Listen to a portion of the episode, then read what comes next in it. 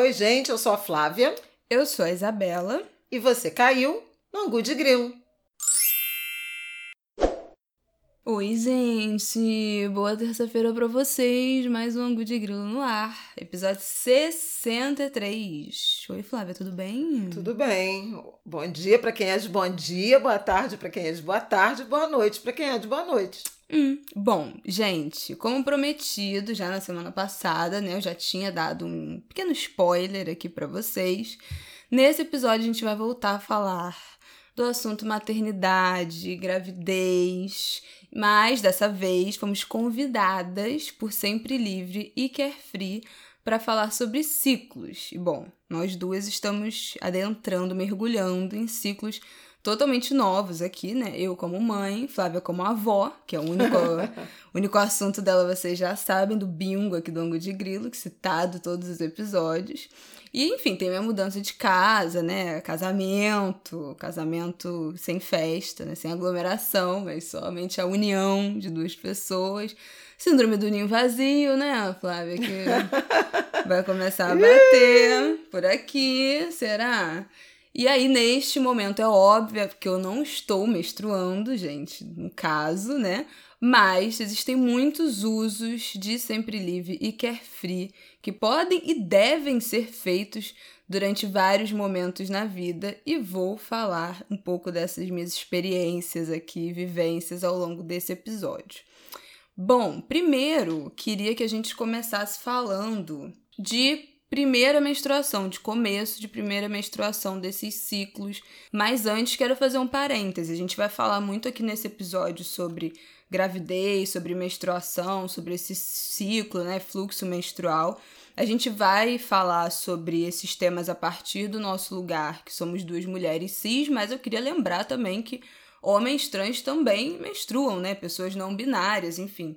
E não somos somente mulheres cis que, que têm ciclo menstrual, que têm útero, que têm ovário. Inclusive, várias mulheres cis não menstruam por questões outras de, de saúde. Mas essa conversa que se expande para pessoas que menstruam de todos os gêneros, a gente vai falar aqui numa perspectiva muito pessoal nossa, da nossa história. E bom, começando a falar de menstruação, eu sou muito jovem, né? Tenho 24 anos, mas ainda sou do tempo que isso era um grande tabu, principalmente na escola, né? Era uma operação de guerra você ter que pegar um absorvente na bolsa para ir trocar no banheiro. Era uma coisa assim. Você não podia nem ir com a bolsinha com a necessaire, que aí todo mundo já sabia, ah, tá indo com o necessaire pro banheiro é pra trocar absorvente. Então você tinha que botar no bolso, mas tinha que ser uma coisa assim, uma operação. Deixa o povo descer pro recreio antes tira da bolsa escondido, bota no bolso, bota no bolso do casaco. Era uma operação de guerra que envolvia. Dá essa... pra amiga. É, que envolvia esse constrangimento, assim, demais. É, eu fiquei menstruada com 11 anos. Já tô há 13 anos menstruando. Mas eu não me lembro exatamente como foi isso. Eu lembro que eu tava na casa do meu pai, mãe, não foi isso? Eu te mandei uma SMS, eu te liguei. Você me ligou falando que, que tinha acontecido. Com essas palavras, assim, não revelei o, o assunto. Ah, eu já não lembro as palavras exatas, mas eu sei que você me ligou, foi um domingo, e aí eu chamei seu pai e avisei para ele para que ele saísse e fosse providenciar a compra de vários absorventes Modelos. fazia sentido testar, falei isso com você na época, testar anatomicamente o que, que te daria mais conforto. Agora é engraçado você falar disso da, da escola, porque não foi diferente comigo. Eu acho que eu fiquei antes dos 11 anos. Nossa, é, muito cedo. Mas eu tinha muita vergonha de comprar. Pois é, eu por um tempo comprava. Eu com... não entrava em farmácia, era só minha mãe que comprava. Eu fiquei um tempo é... assim também. Muito constrangida, parece uma culpa escrita na testa. E hum. isso tem a ver mesmo com, com o tabu né, da sociedade, com essa. Também tem um peso né, de uma perspectiva de, da transformação da menina em mulher, uhum. em moça, e tudo que se abre em relação a isso, né, numa sociedade que sexualiza. Então não parece algo natural. E é, a minha mãe mesmo contava que não, sabe, não soube como agir quando aquilo aconteceu. Nunca tinha ouvido é, falar, né, disso. Achou que estava doente. Gente, né? Tem loucura. muitas dessas histórias né? de, de sangrar e achar que está doente. Tem questões de renda que são relevantes também. Sim, ainda- ainda chegaremos, lá, Chegaremos. calma. É, não, mas é porque eu estou lembrando aqui da, da experiência que a minha mãe contava em relação a isso. Então, usar toalha e lavar e uma- Esconder, uma, né, da- do resto da família. toda uma, uma complexidade. Agora, eu lembro que quando eu tive a primeira menstruação, a minha mãe me deu flores, fez um almoço. Aliás, um almoço que eu me lembro até hoje, porque é uma comida que eu não gosto. que Foi uma horror. invenção. Uma- Uma invenção. Inventou-se uma polenta. E eu não gosto de polenta. Realizei, até hoje eu não como. Assim. E polenta é... angu, não é mesmo? É angu. Olha aí, tá vendo? Esse podcast. Olha aí! Polenta é angu! Polenta é cerimônia angu, de. gente. Nossa, eu nunca tinha me. Nunca tinha me dado conta disso. Nós não somos fãs de angu, a verdade é essa. Porém, Mas o angu está, na Está nossa presente na vida. nossa Pronto, vida. eu acho que eu vou ter que rever minha.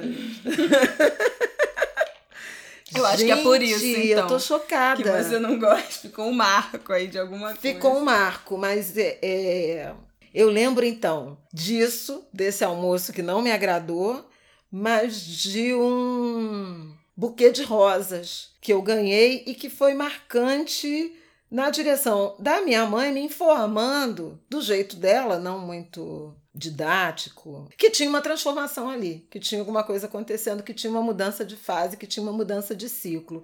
E, e aí, é, um tempo depois, eu lembro de. Tomara que eu não esteja enganada, mas eu lembro da Elis Regina, numa entrevista, de quem eu era muito, muito, muito, muito fã, falando alguma coisa sobre, sobre ser mulher e tal. E ela usa- usava uma expressão.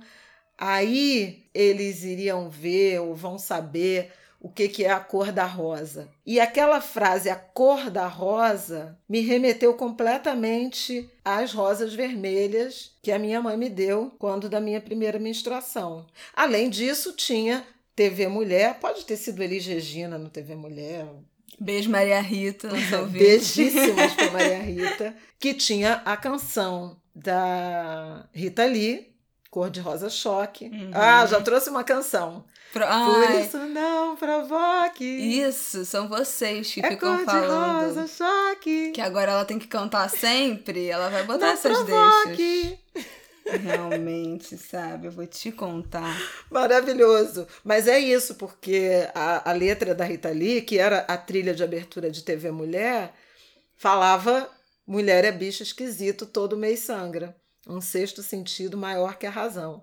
Olha que lindo. Então tem, tem, toda, uma, tem toda uma presença. Eu sou de uma geração em que é, efetivamente as mulheres brasileiras começaram a falar mais, mais diretamente sobre sexualidade. O TV Mulher trouxe a Marta Suplicy, né, que era sexóloga e que falava disso muito antes dela pensar em ser, entrar para Uhum. política. Então, é uma geração, estou falando aqui anos 80, e lá- exatamente, 1980, 1981, em que se começou a discutir mais intensamente as questões do corpo feminino, esses tabus do corpo e sexualidade. É engraçado hoje a gente está vivendo esse retrocesso tão intenso, uma onda nova, né, de opressão, de silenciamento, do cerceamento do, do debate e dos direitos sexuais e reprodutivos das mulheres. A vida é mesmo ciclo. Voltando no que você falou de ter recebido flores e tal, isso é um marcador, né? Geralmente os, os pais, os homens dão flores para as filhas e tal. E você acha Seu te realmente que isso? Não, não. Claro que não. Tem nada menos meu pai, eu acho, do que fazer esse tipo de coisa. E, e assim, sinceramente, eu acho melhor que não tenha dado.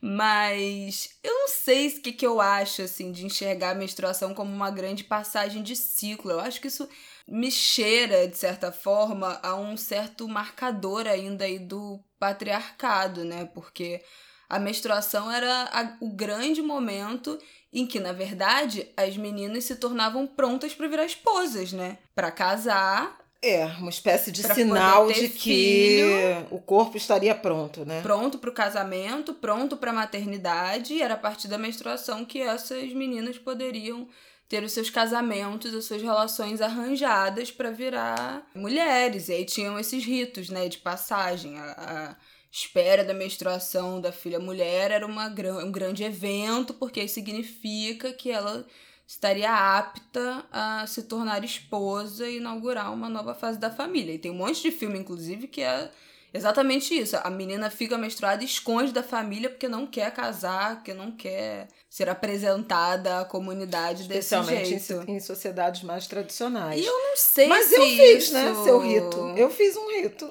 É, não mas... com intenção não, mas eu fiz um rito. Mas espera, antes de você contar... antes de você contar, Pé. é só é só isso assim que eu acho. Eu não, eu não sou contra esses mar marcadores, porque eu acho que realmente a menstruação inaugura uma fase da menina com ela mesma, que é uma fase muito mais de autorresponsabilidade, eu acho, com o próprio corpo, né? Passa a ter uma parte que desde criança, óbvio, que, que as crianças já têm suas intimidades, a puberdade vai revelando intimidades aos poucos, né? De começa a ter pelo, a voz vai mudando e tal.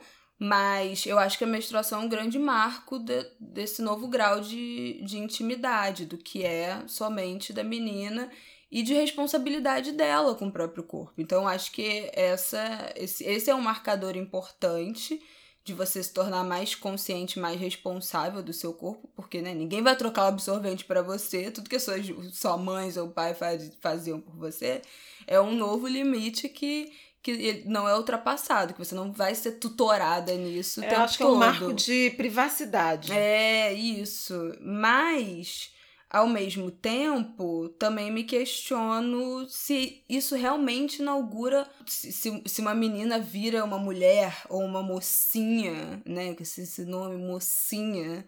Ficou mocinha, ai, gente.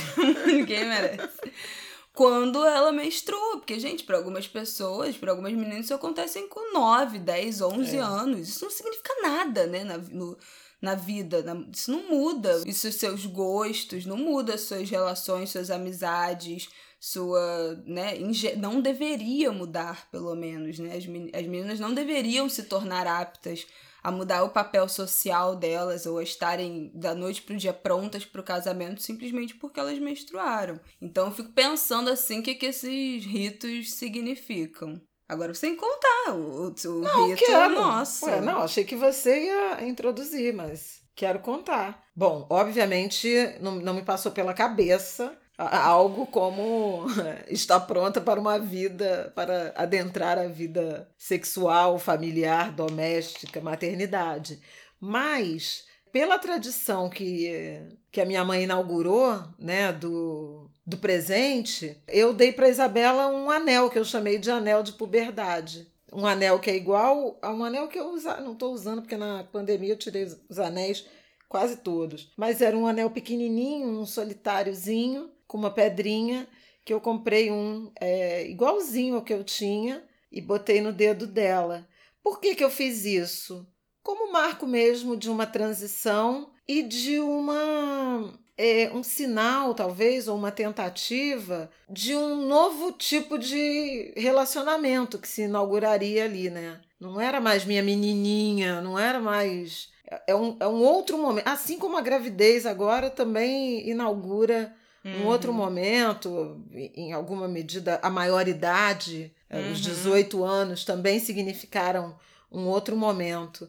Então, acho que são, são marcos, né?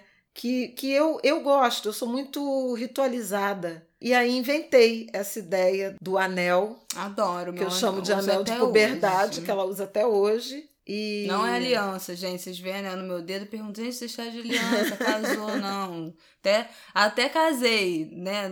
Assim, não oficialmente, mas não é aliança. É o anel com minha mãe. E foi esse marco agora. Não sei. Eu acho que ele não te. Não te bateu como algo. Não, gente, não. até porque com 11 anos, o que, que foi bater? a, gente não, a gente não pensa nesse tipo de coisa. Mas acho que fica aí uma reflexão, não sobre esses marcos e fazer disso um grande momento. Eu acho ótimo que isso seja um grande momento de transição familiar, se isso for entendido como uma nova fase de privacidade, né, para menina, também do, dos pais, da família lidar com isso com naturalidade. E aí fico também pensando agora do meu futuro lugar, né, do meu ciclo de mãe, sabe, do meu futuro lugar de mãe de menino, também qual é o papel de, da gente que também educa os meninos nesse sentido, né? Porque as meninas ficam nessa de, ah, não, tem que esconder o absorvente, porque os meninos ficam zoando. Porque para as outras meninas isso é absolutamente normal. Também os meninos entenderem o que, que é isso, né? As mães, as mulheres também não terem uma. não lidarem de forma vexatória com o próprio corpo com os seus filhos, né?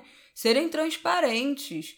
E tem algumas psicólogas que eu sigo infantis no Instagram que, que ensinam isso. Como você explica para o seu filho menino, para sua filha menina, o que, que é menstruação, o que, que é isso que você bota na sua calcinha todo mês, quando você vai fazer xixi, eventualmente o filho vem e fala, mãe, o que, que é isso? E, e as mães ficam sem saber o que, o que responder, o que fazer, o que falar, como se aquilo fosse uma, uma grande questão.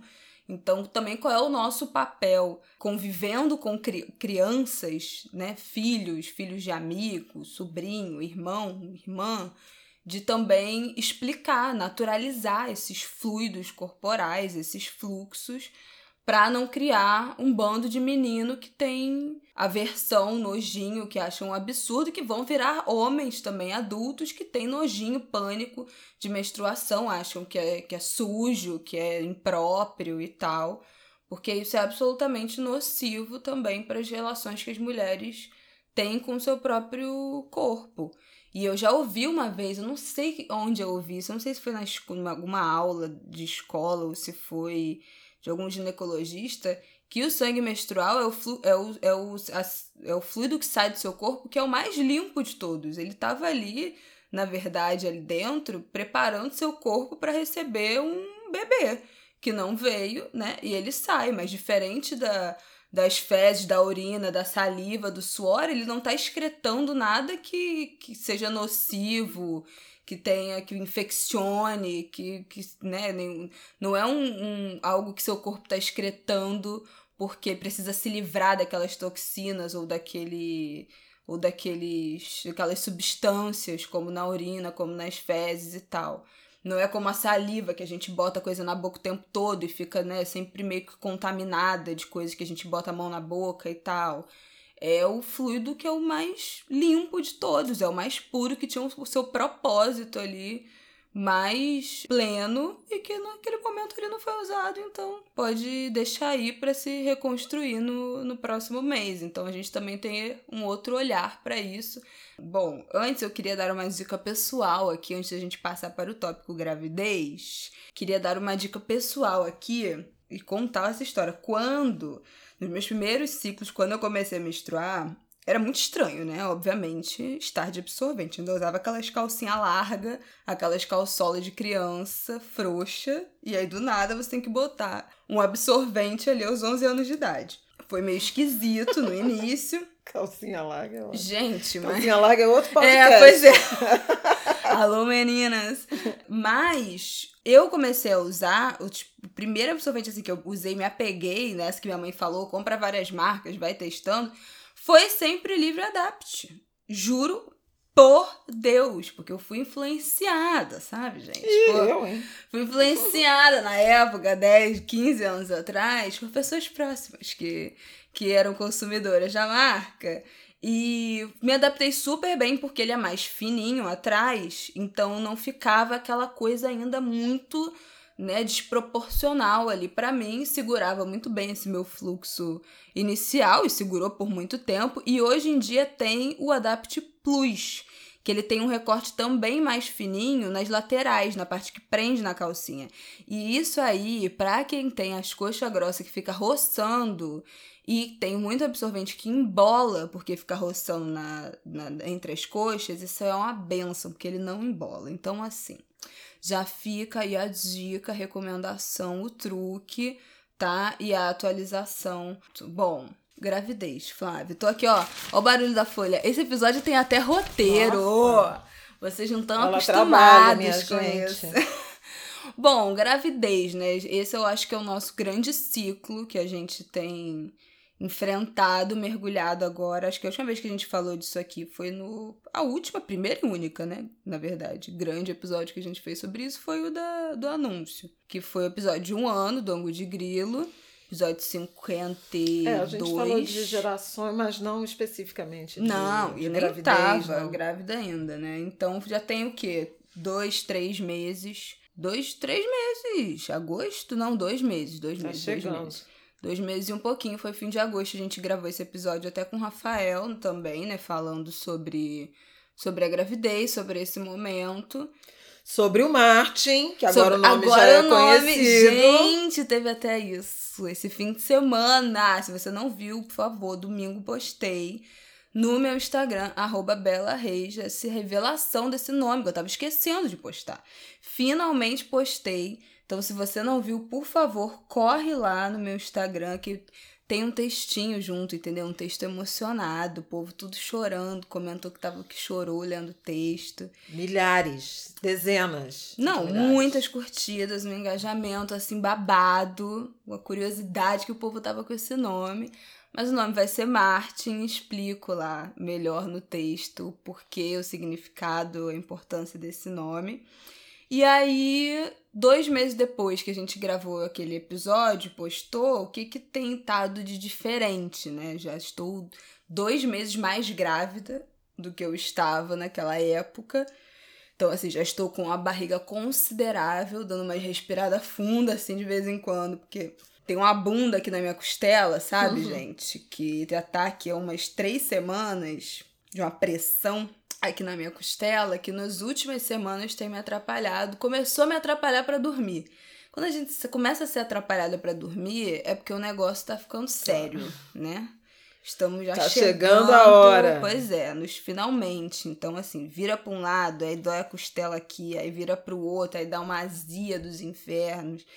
Mas esse processo tá sendo muito louco. Eu continuo, o primeiro trimestre realmente, assim, foi o pior pra mim. Mas quando eu completei três meses, eu parei, não senti mais nada, né, em relação a mal-estar, muito sono, enjoo, isso tudo ficou lá naquele primeiro trimestre, graças a Deus, porque foi assim, um ó. Ele tá mexendo horrores o tempo todo, ele chuta muito, Uma ele mexe graça, muito. gente. É a revolução, principalmente de madrugada. Então temos um bebê notívago, o que pra mim é ótimo, porque eu também sou notívaga, então vamos ver. É ótimo, é ótimo agora, né? Vamos, vamos aguardar.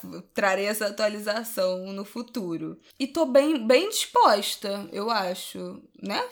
Tá sim, bastante ativa. Tô conseguindo, tento fazer muita coisa na rua, né? Porque tô às vésperas finalmente de me mudar. Vocês que ouviram meus muros de lamentações nos últimos meses sobre o preço de tudo, o preço dos eletrodomésticos, o preço dos aluguéis, o preço de tudo. É o dólar, né, gente? No Ah. caso dos eletrodomésticos, das coisas de casa. Gente, só Jesus. Mas estou às vésperas de me mudar, tô tendo que fazer muita coisa na rua, apesar da pandemia, porque, né, tem que comprar as coisas presencialmente, decidir, enfim. E, mas ainda tô bem disposta, com fico o dia inteiro na rua. Quando eu chego em casa também, o jeito que eu caio no sofá, eu durmo ali. Meia hora, uma hora, pago e depois consigo levantar pra viver. De até agora engordei 7 quilos, não foi? 7 quilos, nem não sei aonde, porque eu acho que só nas pernas. Não cabe nenhuma roupa em mim, mas acho que só na perna e na barriga. Eu acho que, assim, fisicamente, eu tô bem melhor do que eu imaginei que eu estaria, sendo uma pessoa com muitos problemas na coluna, né? Então eu achei que eu fosse ficar com a minha coluna bem ferrada quando começasse a pesar mesmo a barriga. Mas por enquanto eu estou muito bem. E a sua síndrome do ninho vazio, Flávia? Já está batendo? Não, mais ou menos. Meu ciclo de gravidez foi bem parecido com isso que você está descrevendo, sendo que eu enjoei muito mais do que você, acompanhando, assim, te observando. Ah, é, nos três Eu, primeiros eu me meses. sentia doente, vomitava diariamente. Gente, andava com um saquinho na bolsa, andava de ônibus direto. Passei muito mal no início da gravidez. Depois, até o sétimo mês, sete meses e meio, sete, sete meses e meio, que foi quando a gente se mudou do Meir para Tijuca, você nasceu já num apartamento que a gente morava na Tijuca, ali na, na Praça Afonso Pena, ali eu comecei a sentir um, um cansaço maior, um peso maior. E você nasceu em janeiro, aí o calorão. Gente, pelo Fiquei amor muito de Deus. inchada. Aí Ainda foi muito enchei. desconfortável. O final da gravidez foi bem desconfortável. É engraçado isso que você tem aquele medinho e depois você fala, ai, pelo amor de Deus, na, sai logo daqui porque não tá Eu não dando mais. aguento mais. É, é, a natureza é muito sábia nesse sentido. Sobre ninho vazio, eu penso às vezes, mas eu tô tentando não pensar muito, não. Tô tentando, assim, pensar num desenho pro quarto, que não seja um desenho que anule a sua presença, porque eu quero manter a cama e tal, mas que, que deixe aquele, aquele ambiente habitável de circulação, para não ficar aquele quarto fechado da, da Virgem pensando nessas coisas, mas pensando em arrumação da casa, do armário, em, em fluxos de. Tá pensando De em já pegar minha parte do meu armário pra botar as coisas dela. É, mas assim, também outras coisas, tipo, sei lá, toalhas e roupa de cama e coisas da casa mesmo, do fluxo da casa. Eu quero também ter uma casa divertida pro meu neto, óbvio. É, então. Eu falei, ô mãe, quebra essa parede, faz um closet pra você no meu quarto, aumenta isso aí, transforma em outra coisa. Ela, claro que não, vai ser o quarto do meu neto. Eu, ah tá, I'm sorry. Claro, porque é um lugar que ele vai brincar, Vá dormir, né? Mas eu tô, sinceramente, eu tô muito contente. Muito contente com a Hum. forma como vocês estão construindo essa. Diante do inesperado, construindo essa aventura da vida comum, de virar mãe, do Rafael virar pai. Até uma certa tranquilidade com que vocês estão.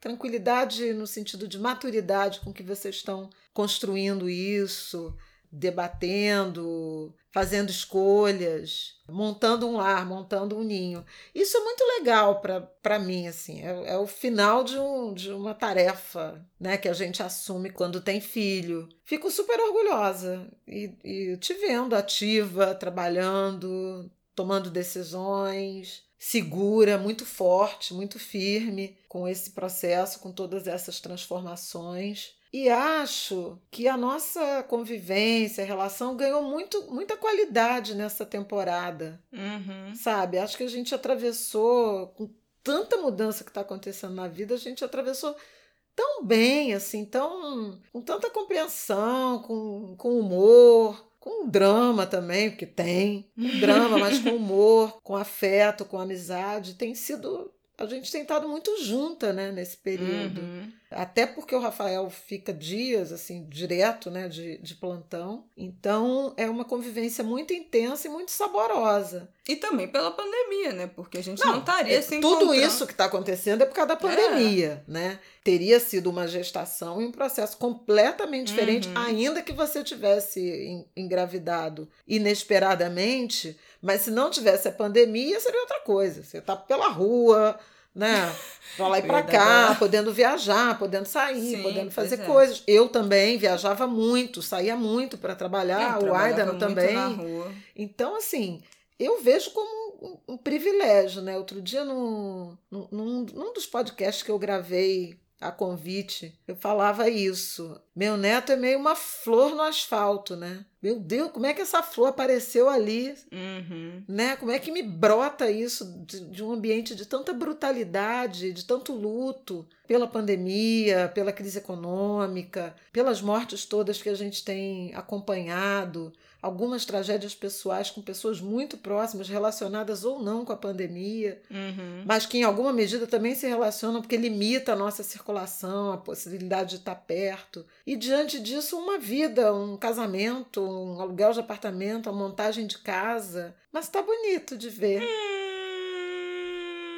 Agora, eu não fico pensando, ai meu Deus, o dia que a Isabela.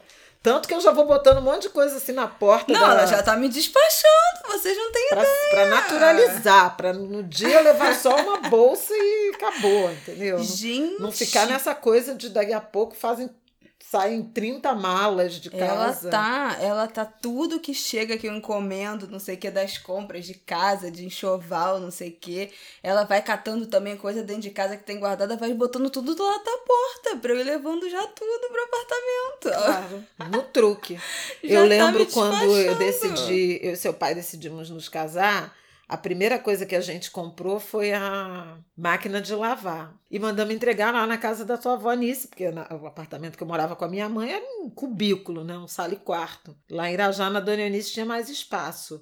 Rapaz, quando entregaram a máquina de lavar, ela teve uma crise. A ficha caiu, a ficha caiu. A ficha caiu. Ela chorou pra caramba, ela ficou mal. Ela, ela, ela teve uma, uma depressão, né? Um episódio Vocês de. Vocês tinham o quê? 22 anos? A gente tinha. Você tinha 22? Eu tinha 22, ele tinha 23, exatamente. Gente, muito Porque a gente, entre abril, entre janeiro, entre a virada do ano, daquele ano de 1992, e abril, a gente comprou tudo e casou. Porque a gente dizia assim, a gente vai casar no início do ano que vem, nananana. Eu lembro até que foi um Réveillon que a gente passou em Araruama, que a Nina, que é a sua madrinha, falou vocês não vão casar é nada. Já estamos no Réveillon, vocês não têm nada. Eu falei, não, vamos, vamos casar sim esse ano, não sei o quê.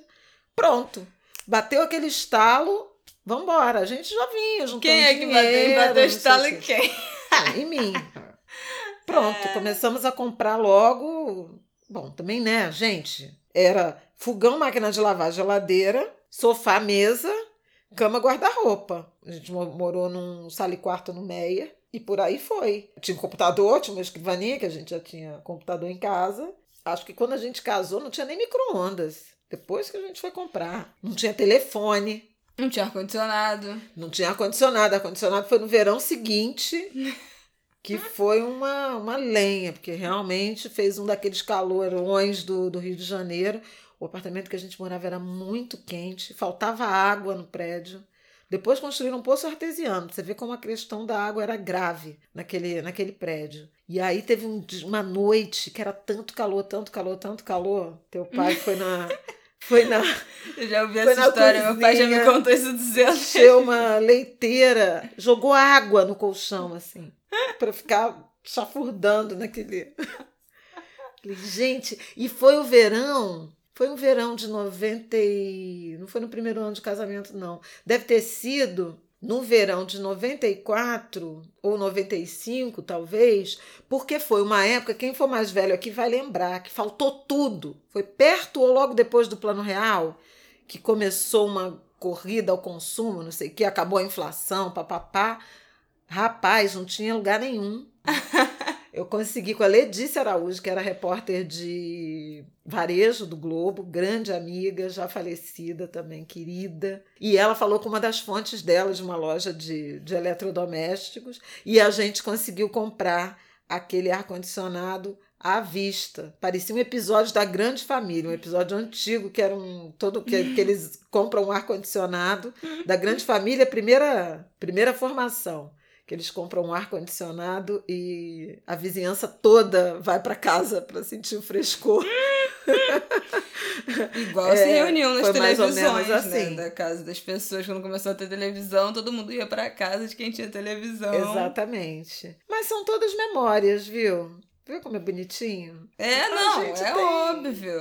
Mas assim, esse momento de montar uma casa para mim tá muito mais financeiramente, né? É muito mais tranquilo do que foi para os meus pais nos anos 90 eu e o Rafael, a gente já tem outra, né? A gente né, tem nosso dinheiro guardado, a gente trabalha, estamos trabalhando aí nessa, nessa gravidez. E, então, pra gente tá rolando de forma tranquila, mas ao mesmo tempo foi algo que aconteceu sem a gente planejar, né? Então, assim, esse que na verdade foi o grande caos desse momento, porque foi do dia pra noite, e aí, o que, que a gente vai fazer? Na verdade, a gente nem chegou a ter necessariamente essa conversa do que, que a gente vai fazer. Imediatamente a gente entendeu que a gente iria morar junto, que na verdade era um plano para nosso para o meio do ano que vem. A gente já estava com isso em mente. Então, imediatamente a gente, não, vamos morar junto. A minha mãe até falou: não, se você não quiser, né, morar junto, casar, você não precisa, você tem casa, você não precisa casar só porque você engravidou. Mas esse já era um plano nosso. Só que tudo ficou tudo muito mais caótico, além da, da pandemia, mas porque a gente teve que arrumar, descobrir onde é que a gente ia morar, conseguir o apartamento, comprar toda essa parte da, da casa, que é o básico, né, para você morar, os eletrodomésticos, um sofá, uma mesa, mas também o o, plus, além disso, o além, que é o enxoval do bebê. Então, são, foram várias etapas, assim, de coisas que a gente tem teve que cumprir num tempo muito rápido, porque, né, primeiro foi o momento de aqueles primeiros três meses que você fala, não, eu não vou fazer nada, eu não vou resolver nada, porque os primeiros três meses tem um risco maior de perder, né, a gravidez. Isso é uma coisa muito comum, que as pessoas não falam muito, mas é muito comum que as mulheres é, percam o bebê na, na no, nos primeiros três meses. Então, nunca, eu nunca tinha ficado grávida antes na minha vida, nem passado perto disso. Então, aqueles primeiros três meses, não, não vamos resolver nada para ver como é que vai ser, para esperar ali completar os três meses. Depois a gente começou nessa de não, então agora beleza, vamos ver casa, vamos ver apartamento. O mercado imobiliário aqui no Rio tava o caos, tudo caríssimo, caríssimo, caríssimo, caríssimo.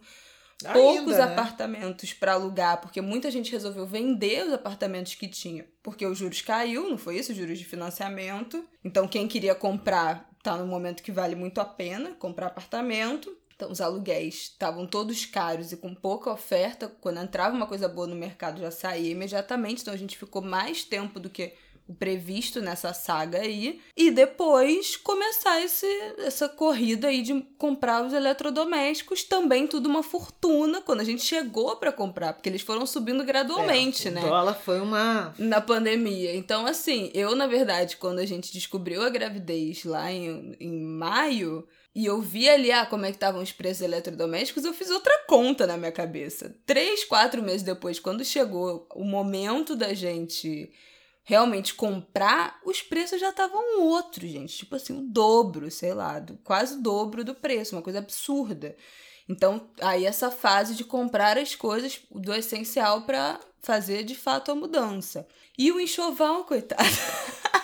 o enxoval do Martin só, ele só tem roupinha, entendeu? Por causa de Flávio Oliveira, por causa de nossos, nossa família.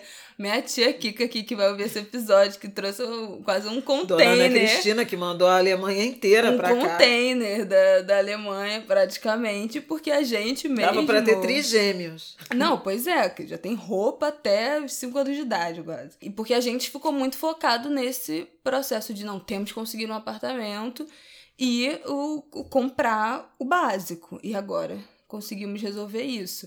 Mas apesar dessa correria, eu também acho que a gente tem lidado com isso de forma muito positiva, sabe? Muito leve, sem, sem grandes cobranças, sem grandes imposições do que do que vai ser dessa relação, sabe? Sem esse peso do, do, da responsabilidade do casamento. Não sei exatamente qual é o lugar que isso ganha também na vida da, das pessoas, mas pra gente foi uma coisa, eu acho que até de certa forma natural, assim. É, é óbvio que foi um, um susto, né? Eu fui, eu acho que minha ficha foi a que mais demorou a cair, na real. A ficha do Rafael caiu imediatamente, uma coisa assim não teve um segundo de. Meu Deus, como assim? Eu acho que ainda demorei ali uns 3, 4 dias para absorver a informação. Para mim, isso, esse foi um processo também mais lento, né? De você conectar a ideia ali da cabeça de, ah, o teste deu positivo, para, tem uma criança dentro de mim e essa criança vai nascer. Eu acho que esse é um processo que vai acontecendo aos poucos. E agora eu tô na fase de, não, tem definitivamente uma criança dentro da minha barriga, mas eu não consigo imaginar essa criança do lado de fora. Eu fico, gente do céu, como pode isso? Daqui a pouco vai ser um ser humaninho aqui. Entendeu? Pegando aqui o microfone quando a gente estiver gravando algo pois de é, grilo. É, falando pra Dedéu. E isso é muito louco, mas eu tenho ouvido algumas mães que eu já acompanho falando disso, como essa ficha não cai de uma vez. Como você, é tudo um processo, né? Que um tem dia. Outro dia eu acho que é. Acho que foi a Carol é, que acordou de Carol Tulin, beijo, estiver ouvindo a gente, que acordou assim, tipo, de ressaca no dia que saiu e por aqueles dois segundos esqueceu que tinha filho. Tipo assim, sabe aquele um segundo da ressaca, aquela, ah, meu Deus, eu tenho um filho. e Valentim tem seis anos. Então, tipo assim, é uma coisa que eternamente, às vezes, dá um, um aquele mini lapso, assim. Então é algo que você vai para sempre meio que se acostumando a viver. Mas ainda tô nessa fase do, gente, vai nascer, né? Tipo, vai ter uma criança aqui real, oficial. E para mim essa materialização ainda é muito esquisita. Esse, esse troca aí do próximo ciclo de sair da gravidez, eu já tô 100% acostumada. Eu tô, tô craque já nesse negócio de gravidez, entendeu? Agora, essa mudança de ciclo aí que, né, pro bebê nascido, que muito louco. Pois é, e para mim, uma aventura absolutamente desconhecida, né? Como foi a maternidade, porque eu sou filha única também, né, da minha mãe, então fomos criadas sozinhas, quer dizer, não tive essa experiência de ter um irmão mais novo, não sei o quê, de cuidar do irmão, que muita gente tem, né? Uhum. Era uma sobrinho, convivência muito. Né? É, pois é, nunca tive. A, a Carol, tudo bem, tive a Carol. Mas era diferente, até porque a Ana Cristina era muito ciumenta. Não gostava muito de, de compartilhar a bebê, não. E vocês não moravam juntas, né? Não era a mesma Não, porque casa. assim, é, quando a Carol nasceu, logo depois eu casei, né? Um ano depois, uhum. já, já tava na faculdade, em Niterói e tal. Então era mais assim, no fim de semana que a gente se via, não era com a mesma intensidade. Meu ciclo foi diferente na, no sentido de... Eu fiquei praticamente quatro anos casada com seu pai sem ter filho, né? Então, é. assim, a gente viveu uma vida de casado, tá, tá, tá, até eu engravidar de você. E agora é essa mudança, né? O que, que vai ser essa casa? E ao mesmo tempo, é, é, o que, que vai ser essa casa sem você, mas ao mesmo tempo pensando na casa com você e um bebê, e o Rafael, e coisas de criança que vão aparecer. Outro dia eu tava pensando, ter que comprar um bercinho para ficar aqui em casa. Não, Enfim. tem negócio, tem que pensar no negócio de proteger a quina da mesa. Gente, a criança nem é. nasceu, já estão querendo proteger a quina da mesa para quando estiver correndo não bater com a cabeça. Pois Pelo é, amor grades, de tudo que é arriscado aqui na casa, a gente fica pensando nessas coisas. Mas é gostoso. Acho que eu vou querer mais de um neto. Ah, pronto. Olha, não posso prometer, porque realmente eu não, não. Eu sou a favor, assim, eu sou do bonde dos filhos únicos. Não tenho trauma nenhum em relação a isso. Cresci sendo filha única. Minha irmã, vocês sabem, é super nova, tem nove anos, então terror nenhum ser filha única. Foi maravilhoso. Bom, e outra coisa que eu quero falar, antes de introduzir mais alguns assuntos aqui, é falando desses ciclos da vida dentro do ciclo menstrual, né, que a gente está aqui falando, de iniciar esses processos de avó, de maternidade e tal. Mais uma coisa que eu queria dividir aqui é como compreender o meu ciclo menstrual e as fases do ciclo, né, de ovulação, de TPM e tal, foi importante, inclusive, para o meu processo na terapia. Eu já falei aqui que eu faço terapia já há muitos anos. A gente já vai fazer 10 anos socorro desde os 15. E nos últimos anos em que eu já tinha parado de tomar anticoncepcional hormonal, né, contraceptivo hormonal, que, enfim, bota a gente num patamar, num basal aí de hormônio, não tem essas variações, eu comecei a perceber essas variações hormonais ao longo do ciclo e como isso afetava o meu emocional e o meu humor. E isso virou algo dentro da, da minha terapia. Tudo que acontecia em determinadas fases do ciclo, e aí, obviamente, né? A TPM e quando você tá menstruada e essa fase mais sensível, mais introspectiva, eu fazia uma leitura também a partir dessa fase hormonal, de não, calma aí, não vou pesar tanto que eu sei que nesse momento eu tô sentindo isso. Pior, de forma mais emotiva, de forma mais raivosa porque eu tô de TPM, ou isso pra mim tá me batendo muito mal agora porque eu tô de. porque eu tô menstruada e tô mais sensível. Então, não, esse é um assunto que vai descer esquisito, vai bater mal, então eu vou deixar para tratar isso quando eu tiver no período fértil, porque em geral quando tô mais disposta, né, com humor melhor, mais animada. tolerante. Pois é, então, ter essa compreensão foi essencial assim nos últimos anos desse meu processo de terapia, porque tem vezes que a gente reage assim a algumas coisas que você fala, gente, eu tô tão mal, eu não, nem eu tô entendendo porque que isso tá me deixando tão mal, tão enfurecida. E no meu caso tinha muito a ver com hormônio e com esse ciclo menstrual. Então eu recomendo não só as mulheres que estão ouvindo, não só as pessoas que menstruam que estão nos ouvindo, mas também quem convive, tá atento a isso. Existem até alguns aplicativos de menstruação que você pode dividir as fases do seu ciclo com as pessoas que você convive. Então, né, se Gente. você mora, é, você você pode fazer muitas outras anotações, mas você, na verdade, só divide o seu período ali mesmo da menstruação para as pessoas que estão convivendo ali com você, sejam seus amigos, sua família, saberem ali em que momento você tá para te poupar, entendeu? De certas perturbações. Então, recomendo. Ou para compreender, né? É. Agora, sobre esse negócio de, de, de ciclo, eu queria é, aproveitar para fazer um gancho com esse ciclo enorme que a gente está vivendo da pandemia, né? Sim. Porque também é outro período inédito, né? Inédito no, no, no planeta, inédito, e, e se abatendo sobre várias gerações sobre homens, mulheres com transformações muito intensas. Então, é, eu mesmo na terapia tenho discutido muito isso, de questionamentos de vida e se a hora é apropriada ou não para tomar decisões. Eu acho importante também dar um deságio ou levar em conta esse, esse período. Sim. Em relação à convivência, em relação a desgaste, em relação a cobranças. A gente está falando de, de um ciclo permanente, no caso da, do, do corpo feminino, né, da biologia feminina, mas é esse ciclo permanente dentro de um ciclo absolutamente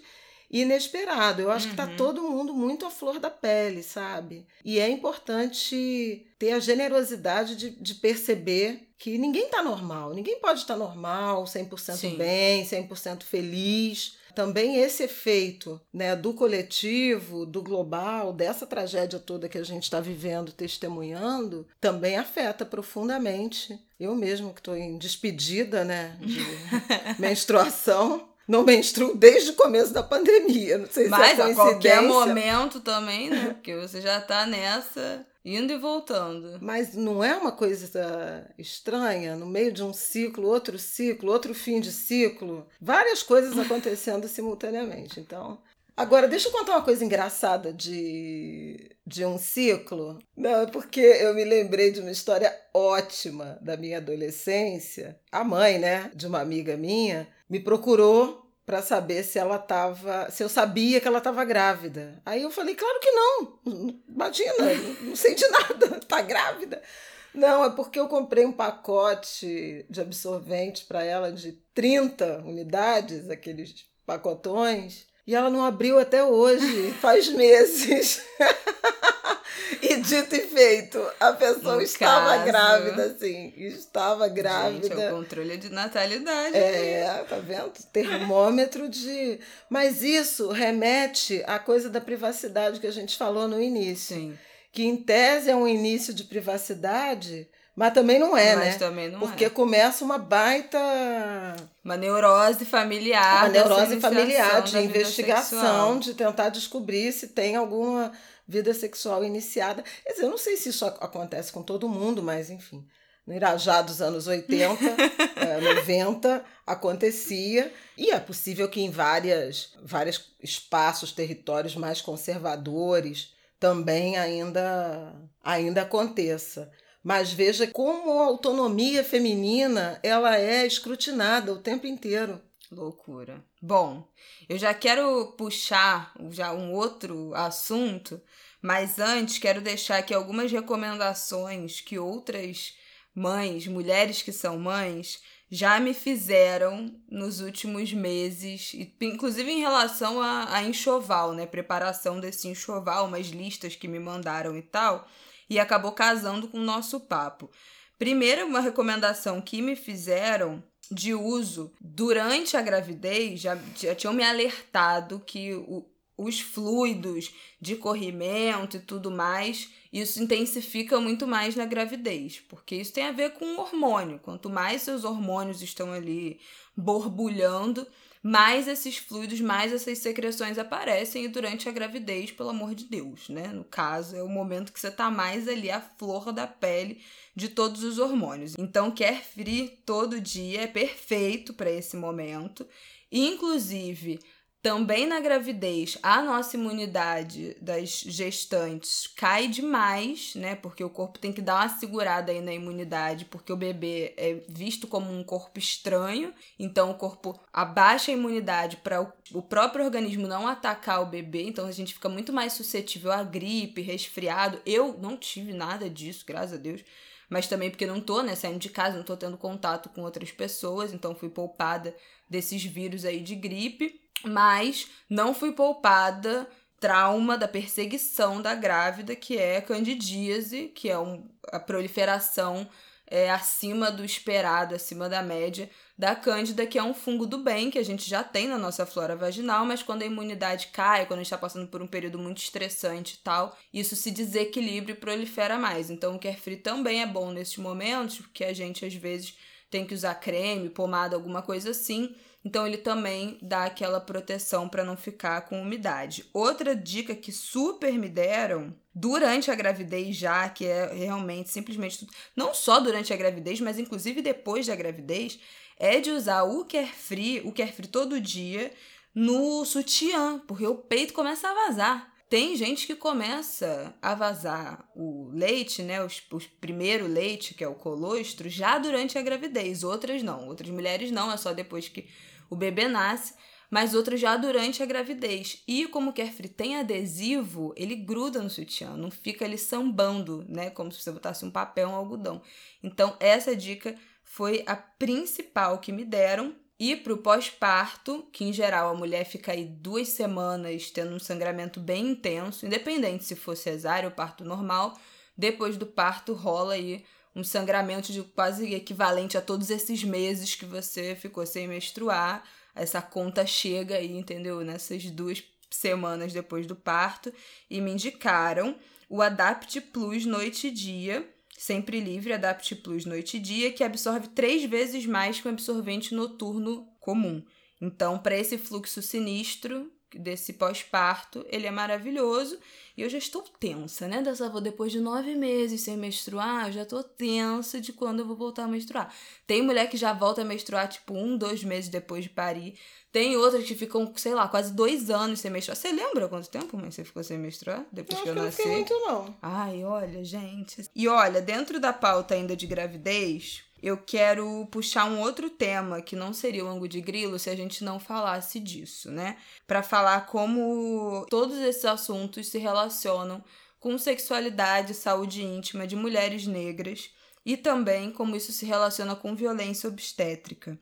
Tem alguns dados aqui que eu trouxe, é uma pesquisa muito famosa. Quem estuda, é inteirado desses assuntos de sexualidade, saúde íntima, violência obstétrica, parto, já deve ter cruzado com ela em algum momento. É a pesquisa A Cor da Dor, Iniquidades Raciais na Atenção Pré-Natal e ao Parto no Brasil, é uma pesquisa da Fiocruz de 2017, que faz um recorte de raça e cor dos dados de uma pesquisa nacional sobre parto e nascimento. A pesquisa nacional foi a Nascer no Brasil, realizada com prontuários médicos de quase 24 mil mulheres, com dados coletados entre 2011 e 2012. E esse artigo, Acordador, foi um recorte que fizeram analisando os dados de raça. E aí a gente tem resultados que são muito importantes, muito tristes, mas muito importantes da gente falar aqui, que as mulheres negras têm mais chances de não receber anestesia, gente, durante não somente a cesariana, como a episiotomia, que é aquele corte que é uma violência obstétrica, corte que alguns médicos dão entre a vagina, né, no períneo ali da mulher para entre aspas facilitar a saída do bebê, que é super doloroso. Quando elas são vítimas da episiotomia, elas têm 50% de chance a mais de não receber anestesia nesse processo.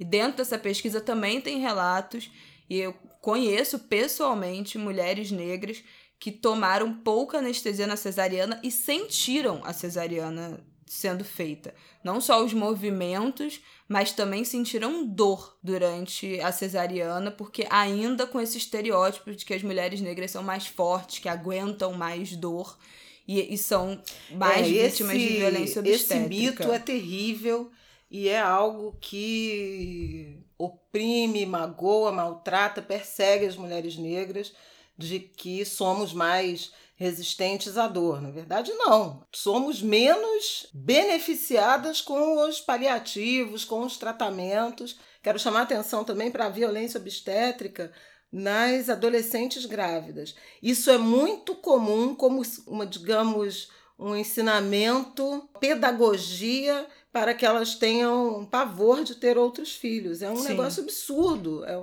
a violência obstétrica como um instrumento pedagógico de planejamento familiar. É um negócio tão pré-histórico. Jovens submetidas a trabalhos de parto muito longos né? Já é, com risco, há né, muita né? pro, dor. Pro bebê e para a mãe. É, dependendo da idade, é de, é de risco, uhum. né? Submetidas à dor, à, exaustão por completo, eventualmente até sofrimento fetal, né, das uhum. crianças, por uma postura que muitas vezes vem de equipes médicas, de enfermeiras, é, do próprio poder público, gestor público, insensível, inconsequente, reacionário, não sei que palavras usar. Mas, é, e muitas vezes eu lembro de já ter estado em rodas de conversas, em palestras, falando de coisas as mais variadas e mencionar esse tema da violência obstétrica num conjunto de estatísticas sobre mulheres negras, sobre população negra, e ao fim ser é, abordada por mulheres falando assim: eu passei por isso aí que você falou e eu nunca soube que era violência obstétrica. Não sabia que tinha esse nome, não sabia que isso existia. Você está descrevendo o meu parto. Então é muito importante que a gente faça essa informação circular, tenha essa, esse diálogo né, sobretudo com jovens, uh, grávidas, mulheres negras, sobre orientação, sobre perguntas que devem ser feitas no pré-natal. Uhum. Né, sobre o autoconhecimento do corpo para tentar minimizar. E, obviamente, cobrar políticas públicas, tudo isso que eu sempre sim, falo aqui sim. em relação à atuação política. Mas é muito importante trazer essas conversas e dar essas orientações, principalmente para jovens, né? Porque mais desinformadas, mais desprotegidas. E tem muito trabalho de doula que é, é, foi inserido no serviço público de saúde para combater violência obstétrica. Sim. Porque muita gente acha que doula é uma coisa. É um carinhozinho, de... né, para mãe. Não, é um carinho, ou é um, um serviço, um privilégio classe média. E tem um papel fundamental é, dessas mulheres, dessas equipes que atuam no setor público, não é à toa que vai, houve já várias tentativas de, de banir, né, de impedir uhum. esse tipo de, de, de, trabalho, porque é um observador que tem a noção uh, da humanização que é devida a essas mulheres. Sim, e acho importante a gente dizer também, dentro dos dados dessa pesquisa, que mulheres, segundo a pesquisa, mulheres negras possuem maior risco de ter um pré-natal inadequado, realizando menos consultas do que o indicado pelo Ministério da Saúde, tem mais chance de ter mais peregrinação entre maternidades para conseguir parir, acabam buscando mais de um hospital no momento do parto e frequentemente estão sozinhas, não têm acompanhante durante, durante o parto, que é uma lei federal, é um direito federal em lei você ter acompanhante no parto. Uma pessoa pode ser o pai da criança, pode ser o seu companheiro, pode ser uma amiga, pode ser a mãe, mas é um direito federal você ter acompanhante no parto. E o que minha mãe falou do acompanhamento da doula, inclusive não necessariamente na hora do parto, mas principalmente nesse pré-natal, para deixar essa, mulher, essa mulher e essa família, né, munida de informação, para ela não chegar numa maternidade e falarem: "Ah, não, o, o pai, sua mãe não pode acompanhar, não pode entrar com você não". Não, pode sim, porque eu tenho a lei aqui impressa na minha mão e aqui eu sei que é, que pode. Mas as, as violações começam do momento em que você tem que começar a fazer o pré-natal, né? A gente já falou aqui em outros momentos também do ângulo de grilo desse pré-natal que acontece na, na, na, rede pública e nas redes de atenção básica, que funcionam em horário comercial, né? De segunda a sexta, de 8 às 5, que é em geral o horário que essas mulheres estão trabalhando mesmo quando estão grávidas. Então, Para você ir na sua consulta de pré-natal, você tem que perder um dia de trabalho. E aí você tem medo de ser demitida, medo de ser descontada, né? Não pode faltar o trabalho e acabam faltando pré-natal porque não tem essa segurança de que aquilo é, é, um direito, que elas têm direito a reivindicar essa disposição para essa consulta pré-natal. Então, são debates muito profundos para fechar essa, esses dados é da pesquisa. É importante também pensar, pensar é, a gestação e as crianças não apenas como uma decisão individual, familiar, uma decisão e uma responsabilidade. Uma criança que nasce é um brasileiro que nasce, uhum. né? E que em algum momento da vida, né, é, preferencialmente na vida adulta, né, mas receberá a formação em grande parte vinda do investimento dessa família, mas com apoio, com assistência do Estado, porque senão virtualmente países vão acabar, nações deixarão de existir se as mulheres decidirem ou se as famílias decidirem não mais se reproduzir, botar criança no mundo. Então tem uma responsabilidade solidária. Por isso é tão importante a gente ter noção, conhecimento dos nossos direitos e reivindicá-los. É dever do Estado esse acolhimento, direito à saúde, direito ao cuidado, direito à assistência social. Total. Para fechar os dados da pesquisa, a última coisa que eles apontam, que eu anotei aqui que eu acho muito importante, os índices falam que as mulheres de cor preta são as que mais têm depressão pós-parto. E não só a depressão pós-parto, mas também os desfechos negativos dessa depressão pós-parto para o recém-nascido.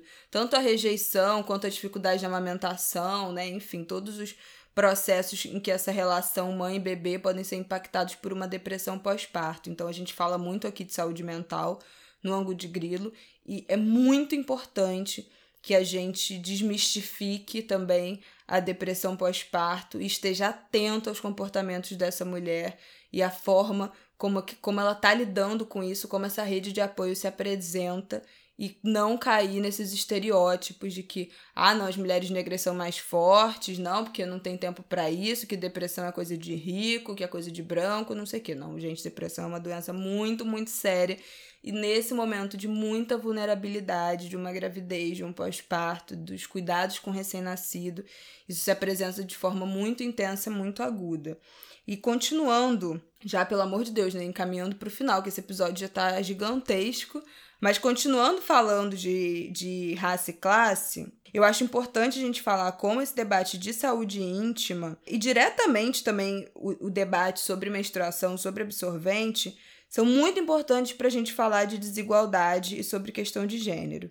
A gente tem ouvido nos últimos anos falar muito sobre novos métodos né, para lidar com a menstruação.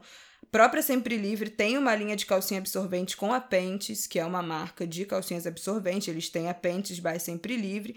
Mas quando a gente pensa no Brasil, né, o Brasil profundo, Brasil, esse país continental, 200 milhões de habitantes, e nas desigualdades do Brasil, o absorvente convencional ainda é um método mais acessível, tanto de valor quanto de alcance para a população para lidar com esse fluxo menstrual. Então, por exemplo, o pacote com oito absorventes sempre livre Adapt Plus custa entre R$ 3,50, R$ reais e R$ reais. E tem os pacotes econômicos que acaba sendo mais baixo, né, o valor proporcional. E é um valor muito mais acessível do que outros métodos. E ainda assim, tem mulheres e meninas que não conseguem pagar esse preço. E aí eu trouxe uns dados aqui que são, gente, muito, muito importantes. Eu imagino que em alguns momentos vocês já devem ter se deparado com isso, mas é muito importante a gente voltar nesse assunto. Em 2018, Sempre Livre fez uma pesquisa com 1.500 meninas entre 12 e 25 anos de todas as regiões, raças e classes do Brasil para entender esses tabus menstruais. E essa pesquisa apontou que 22% das meninas entre 12 e 14 anos no Brasil não têm acesso a produtos higiênicos adequados durante o período menstrual, seja pela falta de dinheiro ou porque sequer vende perto da casa delas. A porcentagem sobe para 26% entre adolescentes de 15 a 17 anos nessa faixa etária. Isso quer dizer que um quarto das meninas de 15 a 17 anos não tem acesso a produtos de higiene adequados para esse momento de menstruação. E 11% dessas meninas de 15 a 17 anos respondeu que falta aula durante o período menstrual. Então, é, tanto falta aula porque não tem acesso a esses produtos, né? Não tem como é, estancar adequadamente o sangue, pode passar por algum constrangimento na sala de aula, tanto pelos sintomas, pela falta de, de conhecimento também de como lidar com, com aquele momento, né? De sentir, eventualmente, sentir muita cólica e não saber como resolver isso, sentir uma indisposição, sentir um mal-estar além da conta e não ter como procurar um serviço de saúde para saber se está tudo bem, se isso é normal, se tem algum indicativo aí nesses sintomas mais, mais agudos, né, do, do ciclo menstrual. E isso tem um nome. O nome disso é pobreza menstrual. E esse tema se popularizou muito nos últimos anos a partir de, de uma notícia né, do livro Presos que Menstruam, da Nana Queiroz, que trouxe essa realidade de mulheres que estão em restrição de liberdade, mulheres que estão presas, que usam e meninas né, em é, situação é, de medidas, medidas socioeducativas, que usam, inclusive, miolo de pão como absorvente interno para conter os fluxos.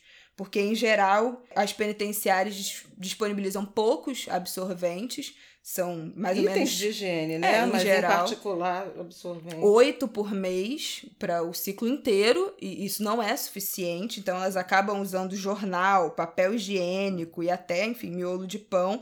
As famílias que são responsáveis por levar, mas a gente sabe que a realidade das mulheres que estão em restrição de liberdade é não ter visita, né? É uma solidão, é o abandono dessas mulheres. Então, assim, essa é uma realidade brutal do Brasil e não só do Brasil. Em 2014, a ONU reconheceu que o direito à higiene menstrual é uma questão de saúde pública e estima, a própria ONU estima que uma em cada dez meninas perdem aula quando estão menstruadas.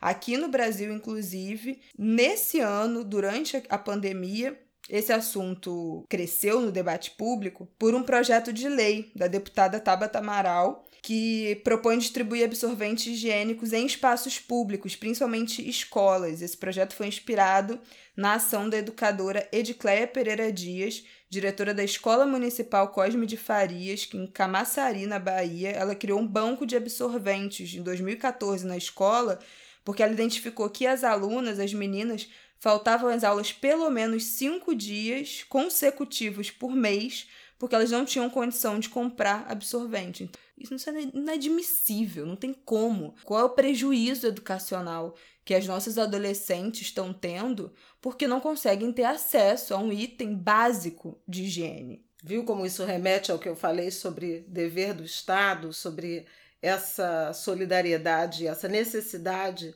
do apoio, da participação do Estado na assistência social, nunca é individual, nunca uh, tem a ver uh, unicamente com uma questão familiar. E esse cerceamento, esse ambiente de cerceamento aos direitos sexuais e reprodutivos, é, assistência social, que a gente tem visto aí uma pane né, na assistência social durante a pandemia agrava né, e ameaça ainda mais é, essas jovens, essas meninas, essas mulheres.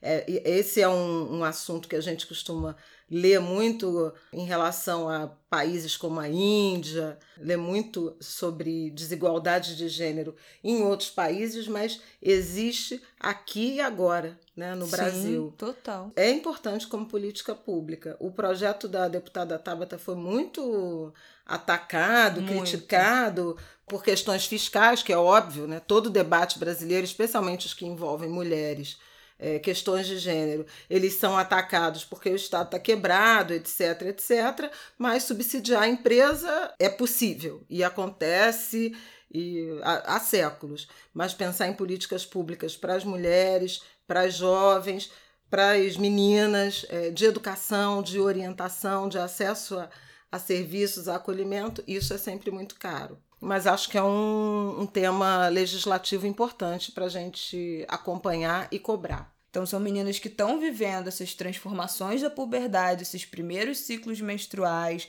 entrada na adolescência, eventualmente entrada precoce né, no mercado de trabalho, ainda durante a adolescência, ainda durante a escola, trabalham, estudam. São muitos ciclos ao mesmo tempo que são atravessados por uma experiência vexatória com o próprio corpo, né? De você ter que se privar do convívio público, do aprendizado, do conhecimento, por causa de um processo absolutamente natural. Menstruar é natural, o que não é natural é você acabar entrando em vulnerabilidade educacional e social, impactando todas as esferas da sua vida, porque você não consegue ter acesso a um item básico de higiene. Quer indicar, aproveitar, finalizar indicando o documentário da Netflix? Quero. Eu tinha esse Quero. Absorvendo Tabu.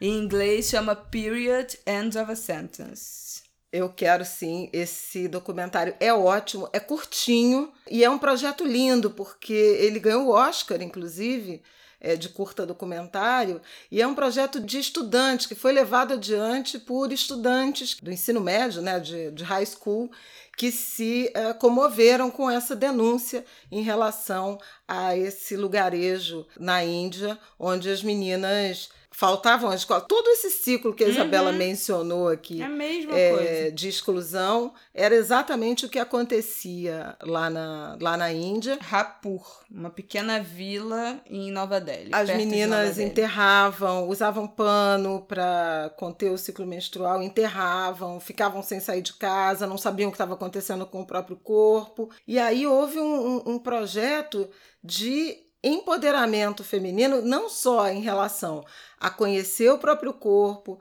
saber o que era o ciclo, mas da produção de absorvente. Ainda Sim. virou uma, uma, uma atividade, um empresário inventou uma máquina de produção de, de absorvente e uma, um, um coletivo de mulheres que encampou não apenas a máquina e a produção, mas o ciclo de informação de distribuição, de venda e de geração de trabalho e renda a partir dessa produção. Sim. Então, assim, foi um, um, um processo completo de esclarecimento, de empoderamento, de ofício e sustento das mulheres. O filme é muito interessante e a cerimônia do Oscar, em que houve a premiação, né, a diretora no discurso falou assim: "Nunca imaginei que eu tivesse aqui justamente para falar de menstruação, que é um tabu, né?"